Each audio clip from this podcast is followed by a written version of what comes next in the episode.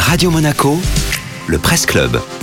Le tour d'horizon de la presse et la sélection de Nathalie Michet. Alors Nathalie, dans Nice Matin, une pleine page consacrée à des événements inexpliqués. Je vis avec des phénomènes paranormaux. Cette déclaration retenue en gros titre est celle de Patrice Raya, auteur-compositeur antibois confronté depuis un an à de drôles de manifestations dans le domicile de ses parents, une maison familiale où il s'est installé l'an dernier à l'occasion du premier confinement.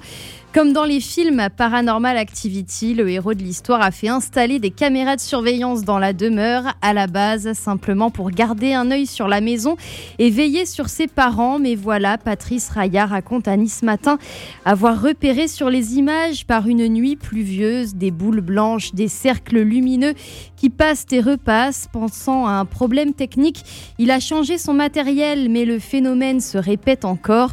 Il évoque aussi des interrupteurs qui s'allument mais qui s'éteignent tout seuls, des objets qui se déplacent, des changements de comportement chez son père et son chien.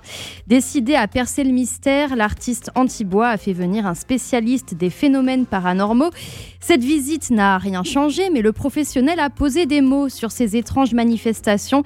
Il évoque des entités, peut-être des défunts qui n'auraient pas pu quitter sereinement leur dépouille comme ça, ça fait peur, mais il assure que dans 99% des cas, ce n'est pas dangereux. En effet, Patrice Raya semble s'accommoder de ces présences nocturnes. Si cela vous arrive, nous conseille-t-il, il faut apprendre à transformer ce vécu en quelque chose de positif.